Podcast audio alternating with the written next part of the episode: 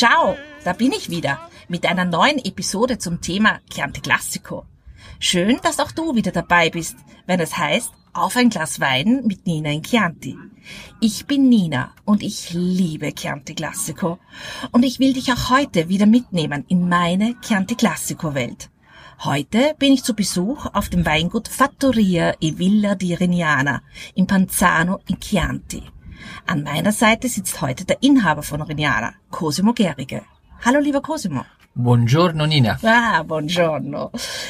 Wir sitzen heute an einem großen, langen Tisch nahe der Villa äh, mit einem fantastischen Blick äh, auf die Lagen von Rignana. Und ich glaube zu wissen, dass dieser Tisch aus einem ganz besonderen Holz gemacht ist. Kannst du uns ein bisschen was darüber erzählen? Ja, dieser Holz äh, kommt aus Panzano. Den habe ich äh, gekauft bei einem alten äh, Holzhändler, äh, der, der leider dann gestorben ist und alle seine Sachen wurden verkauft.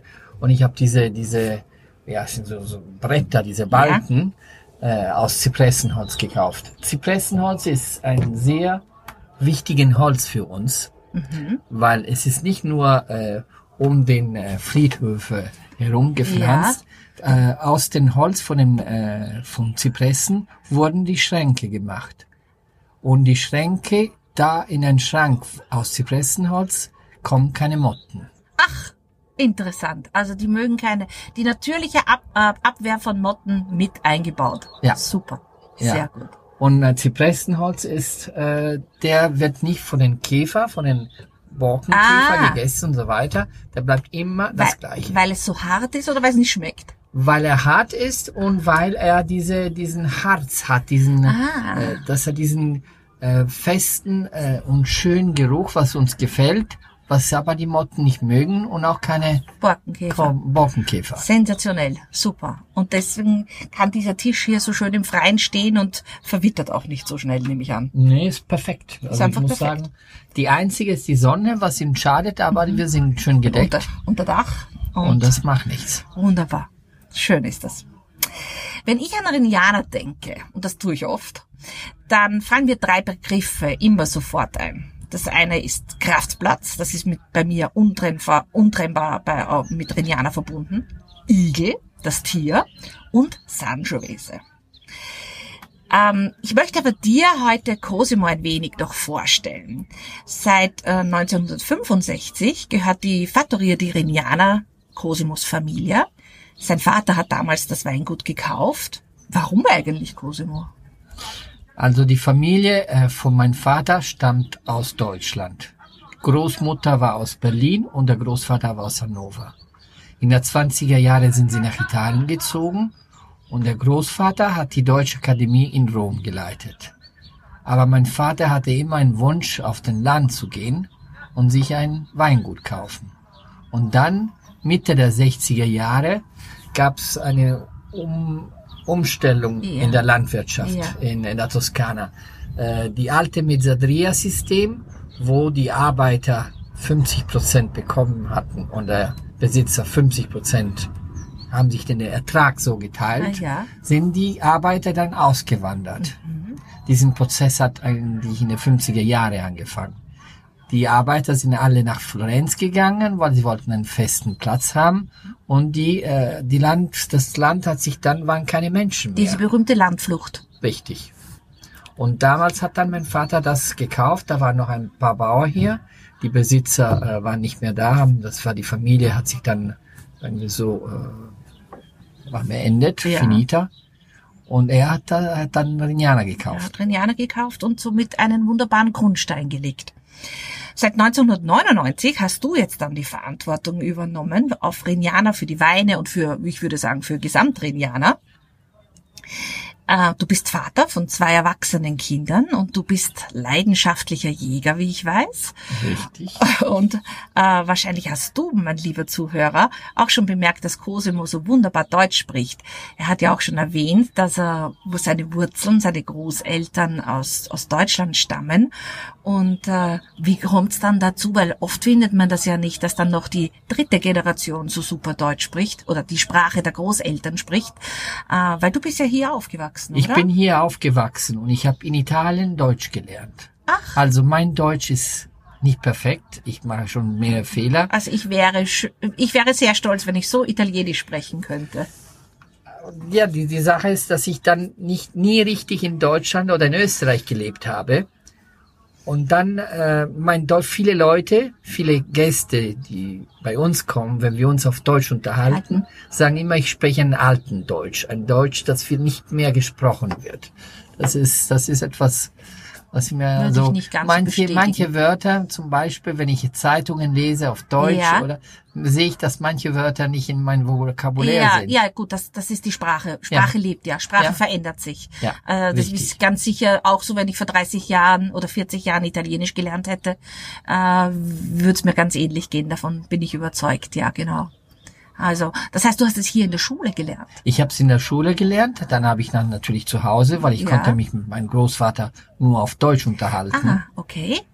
Und dann habe ich dann weiter mit unseren Gästen und dann Okay. Immer. Und dein Vater hat auch Deutsch mit dir gesprochen oder war das dann doch Italienisch? als Kind haben wir Deutsch ge ah, gesprochen. interessant. Das war wichtig. Das habe ich auch mit meinen In Kindern der- dann gemacht. Ja, Weil ich glaube, man muss nie verlieren, Mhm. muss nie vergessen, welche Wurzeln unsere Ja. Wurzeln sind. Und Sprache ist sowieso der Goldschatz in der heutigen Zeit. So, aber bevor wir jetzt so richtig einsteigen und so richtig loslegen, kommt natürlich noch ganz dem Titel des Podcasts folgend auf ein Glas Wein. Ähm, dazu, dass wir na, natürlich ein Glas Wein an unserer Seite stehen haben. Was haben wir denn im Glas, lieber Cosimo? Im Glas haben wir einen 100% Sangiovese Bianco. Das ist ein Sangiovese aus einem alten Weinberg. Der wurde etwas früher gelesen, damit das Alkohol nicht zu hoch geht und dass die schöne Aromas von der, von der Traube äh, genau wie beim Weißwein bleiben. Aber es sind rote Trauben. Gerade wollte ich sagen, aber Sangiovese sind doch Rotweintrauben und ich bin ja noch nicht, glaube ich, farbenblind. Ähm, das ist Weißwein in unserem Glas. Das ist ein Blonde Noir. Ein Blau de Noir, wunderbar. Wenn, wenn man die Fran- Sangiovese Traube, äh, wir lesen etwas früher, wie gesagt, Ja. dann werden die Trauben entrieben und gleich gepresst, aber sehr, sehr leicht gepresst, damit sie keine Färbung von der Schale, Schale bekommen. abgeben. Okay, also Und das dann heißt, reicht das- sofort pressen, Sofort sanft pressen. pressen Ja. und dann erreichst du eine weiße Farbe. Ja. Dann lass uns anstoßen, lieber Cosimo. Salute. Salute. Danke. Grazie a te. Mm, das riecht hervorragend. Ich liebe ja diesen Duft der Sangiovese, wenn sie weiß ist, weil sonst ist ja Sangiovese eher manchmal recht still im Geruch, sage ich gerne. Also es ist Ein nicht so blumig. Strenge, das ist eine strenge Traube. Aber in Weißwein zeigt er sich immer hervorragend von, von den Düften. Ich habe es ja schon erwähnt, Rignana ist für mich ein Kraftplatz. Man hört schon, der liebe Gott. Ich weiß nicht, ob du das auch hören kannst. Es donnert um uns herum. Es könnte bald ein Gewitter auftauchen. Hoffentlich nicht. Ja, hoffentlich liebe Nina. Ähm, Rignana ist für mich ein Kraftplatz, habe ich ja schon erwähnt. Und ganz kurz möchte ich dir Rignana vorstellen. Rignana liegt sozusagen am nordwestlichsten Spitz vom Panzano. Und wenn man zu Rignana zufährt, dann fährt man über eine Schotterstraße. Und wenn man dann Rignana erreicht hat, dann eröffnet sich einen ein richtiges Tal mit einem wunderschönen Weitblick. Ähm, für, ich komme dann immer her und ich fühle dann eine ganz, ganz spezielle Energie her. Ich kann das sehr schwer beschreiben, welche Energie das ist, aber es tut mir immer gut. Es ist eine Mischung aus Ruhe und Leben. Geht's dir auch so? Ja, mir geht's auch so. Obwohl du hier lebst und obwohl du das täglich erlebst? Ja, weißt du, wie jeder Mensch, wie viele von den Menschen, muss ich, äh, muss ich auch arbeiten. Und manchmal mit der Arbeit und manche Sachen bekommst du eine schlechten Laune oder sagen wir so, ein Bauchschmerzen während der Nacht. Und ich muss dir sagen, wenn ich morgens aufstehe, wir stehen ziemlich früh, besonders diese Zeit auf, wenn ich ein bisschen so laufe und so weiter in den Weinberge, dann geht's einfach, den- Bauchschmerzen geht weg und man fühlt diese Kraft. Und ich glaube, die gleiche Kraft hat mein Vater auch bekommen, als er in 65 das Weingut gekauft hat. Wenn man von diesem Schotterweg aus dem Wald rauskommt, man hat diesen Gefühl. Und äh, das hat er damals, glaube ich, auch bekommen. Okay. Und das haben natürlich auch unsere Gäste, wenn sie hierher kommst, wenn du kommst. Und das ist etwas, etwas ist- Schönes, weil es ist einfach ein schönes Stück Land auf einem Hügel gleich aus den aus dem Wald. aus dem Wald raus und es eröffnet sich einem so. Man kann so richtig durchatmen, habe ich manchmal das Gefühl. Und es ist so richtig wohltuend. Rignana ist aber nicht nur ein Weingut. Wir haben bis jetzt über, hauptsächlich über Weingut gesprochen. Ähm, angeschlossen an Rignana ist auch ein Agriturismo, also ein Platz zum Ferienmachen. Und kein Wunder, an so einem Kraftplatz macht man sehr gerne Ferien mit einem fantastischen Pool, wie ich weiß. Rignana hat auch eine kleine Kapelle, die sich perfekt eignet für Hochzeiten und demzufolge fanden und finden hier viele Hochzeiten statt. Ein Traumplatz kann ich nur sagen, zum Heiraten. Und zu Rignana gehört auch die Cantinetta di Rignana, ein Restaurant, wo man die typische Toskana-Küche genießen kann.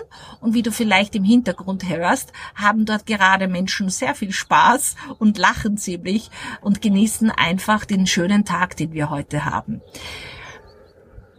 so viel ähm, zu Rignana im Überblick, aber Rignana, du hast es schon erwähnt, man fährt durch den Wald. Rignana ist circa 120 Hektar groß, alles zusammen. Ja, richtig. 14 Hektar davon sind äh, Rebfläche, kann Ja. man sagen.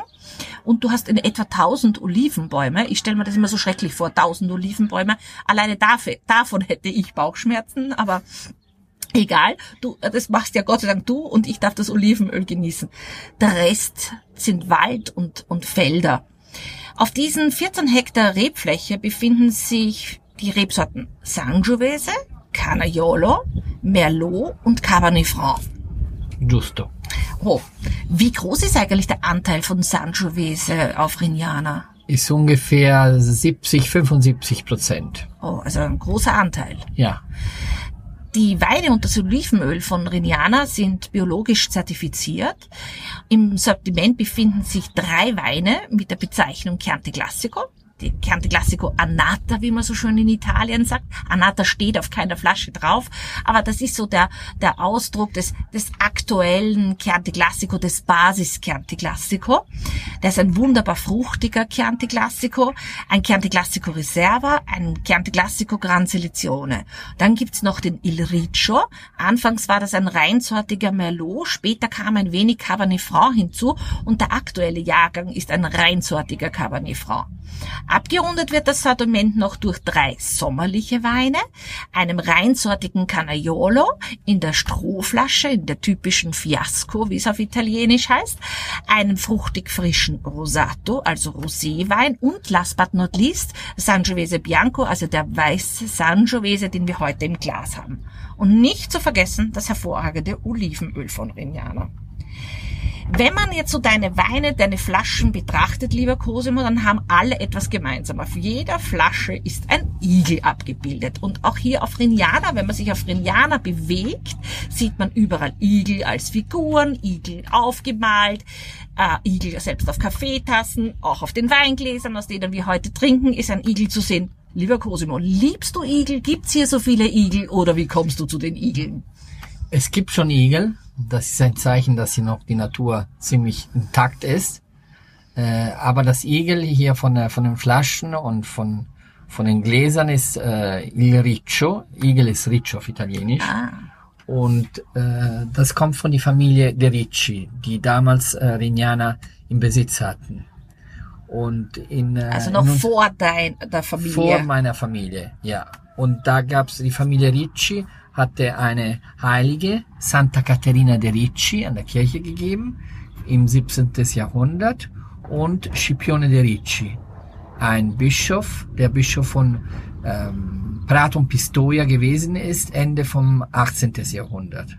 Scipione damals hatte probiert mit den Österreicher, mit der liebe äh, Leopoldo II von Habsburg, der in der Toskana geherrscht hat, hat, hatte probiert, eine Reform von der Kirche zu machen. Es war die Zeit von der Aufklärung, der wollte die Sachen einfacher machen. Damals schon. Damals schon. Und dann aber leider, das hat der Kirche nicht gefallen, alle seine Damals seine, schon. Damals seine Experimente und hatten dann äh, Scipione nach Rignana geschickt. Das war ihren Familienbesitz von der Familie Mhm. De Ricci. Und da hat er seine letzten Jahren verbracht und äh, ist in der Kapelle begraben. Und daher, weil Ricci die Mehrzahl des Wortes Riccio der Igel ist, hast du den Igel oder ihr, deine Familie, den Igel zum Markenzeichen von Rignana gemacht. Ja. Also ganz einfach für alle. Wenn ein Igel auf der Flasche ist, dann wissen wir, Rignana ist drinnen. Das ist richtig. Wir haben ja bereits erfahren, dass die Sangiovese ein Big Player hier auf Rignana ist. Ähm, alleine schon von der Rebfläche her. Was macht für dich die Sangiovese aus? Welche Vorteile siehst du? Welche Nachteile siehst du? Welche Eigenschaften schreibst du ihr zu? Was liebst du an ihr? Was magst du nicht an ihr? Ich glaube, Sangiovese ist, ist eine spannende äh, Traube. Also Sangiovese ist gar nicht leicht äh, zu produzieren.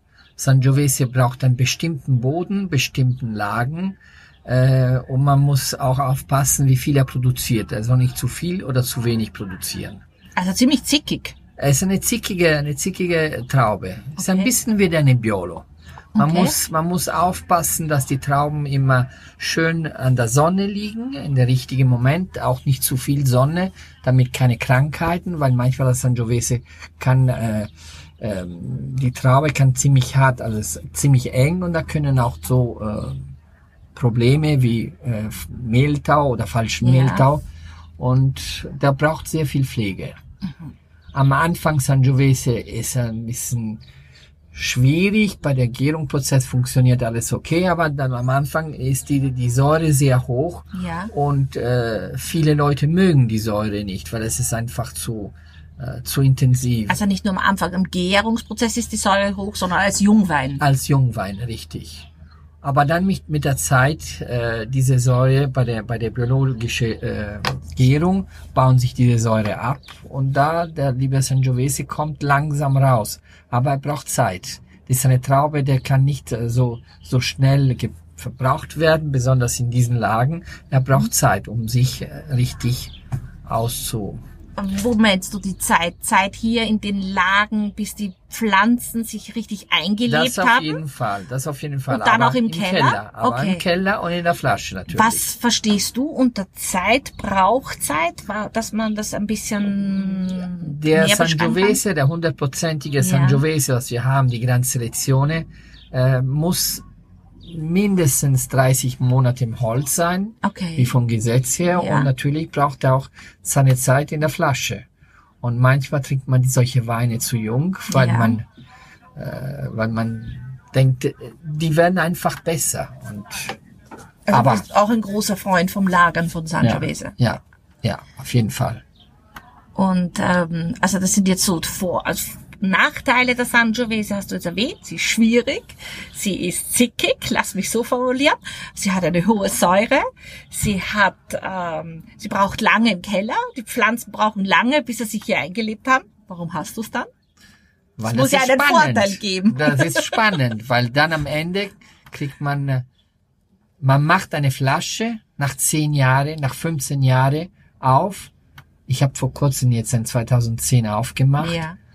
Und man denkt, ja, vielleicht, vielleicht, aber dann bist du, dann ist noch die Säure so schön und der, der Wein ist so schön immer noch und das gibt natürlich, das ist, äh, da wird man, wie sagt man, als Prämie für alles, was man gemacht Belohnt, hat. belohnt. Belohnt. Ich kann das bestätigen. Zufälligerweise haben wir auch vor nicht allzu langer Zeit eine Flasche 2010, Chianti Classico 2010 geöffnet. Und es war, er stand da wie, natürlich ein bisschen gereift, aber er stand da wie ein junger Bursche und hat noch ganz viel zum Erzählen gehabt, wie ich das immer gerne nenne.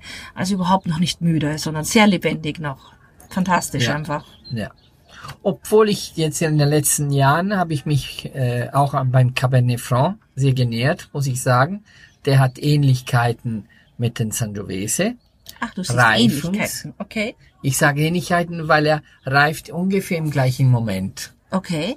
Und das ist, weil Merlot zum Beispiel äh, reift ziemlich äh, ziemlich eher als äh, Früher, ja. Früher als der als der Sangiovese. Cabernet Franc reift in ungefähr in der gleichen Zeit und irgendwie, der kommt auch zusammen im Blend von der Reserva, irgendwie passt er als aromatischer Cabernet sehr gut mit den Sangiovese. Also du siehst eine wunderbare Vereinigung, Hochzeit sozusagen zwischen Sangiovese und Cabernet Franc. Ja.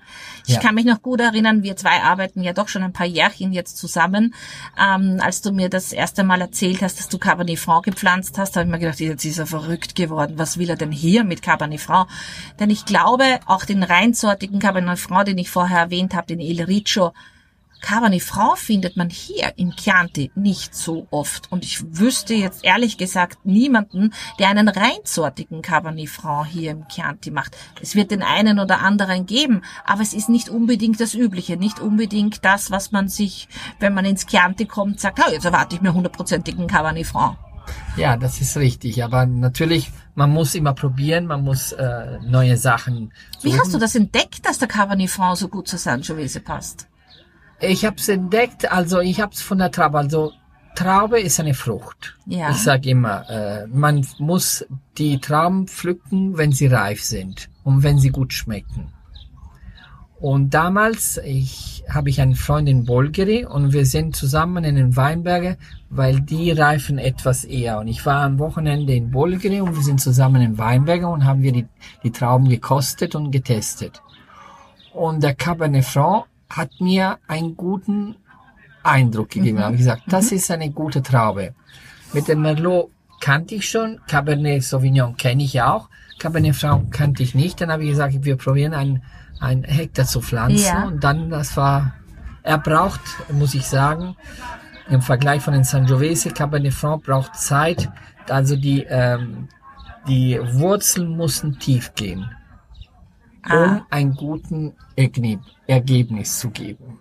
wunderbar. Nur wenn die Pflanze sieben, acht Jahre Ja, ja. alt ist, Dann bringt sie sich zum Ausdruck. richtig, So, ganz, richtig. ganz. Sonst ist er ein bisschen grün, ist er ein bisschen so Peperone, Genau, Verde. Paprika. Paprika ist ein typisches Aroma für Cabernet Franc.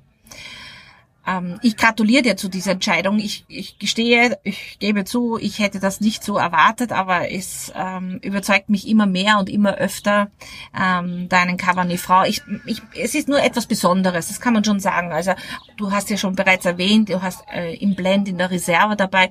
Das findet man ganz, ganz selten. Also das überhaupt nur Sangiovese und Cabernet Franc in der Kombination. Aber umso ähm, eindrucksvoller ist es, dass du das so machst. Sangiovese ist ja deine große Liebe. Du kannst mir erzählen, was du möchtest. Der Franc ist eine Schwärmerei, aber Sangiovese ist deine große Liebe. Das bringt sich ja schon alleine dadurch zum Ausdruck, dass du gleich drei Farben Sangiovese produzierst. Also du hast einen Rotwein, klar, Sangiovese ist eine Rotwein ähm, und daher produziert man Rotweine aus Rotweinrebsorten, aber du hast auch gleich noch einen Roséwein und einen Weißwein, wie wir schon kurz erwähnt haben. Warum hast du dich eigentlich entschieden, die Sangiovese so, wie soll ich sagen, so bunt darzustellen, wenn ich das so formulieren darf? Äh, Die, die Tricolore quasi der Sangiovese.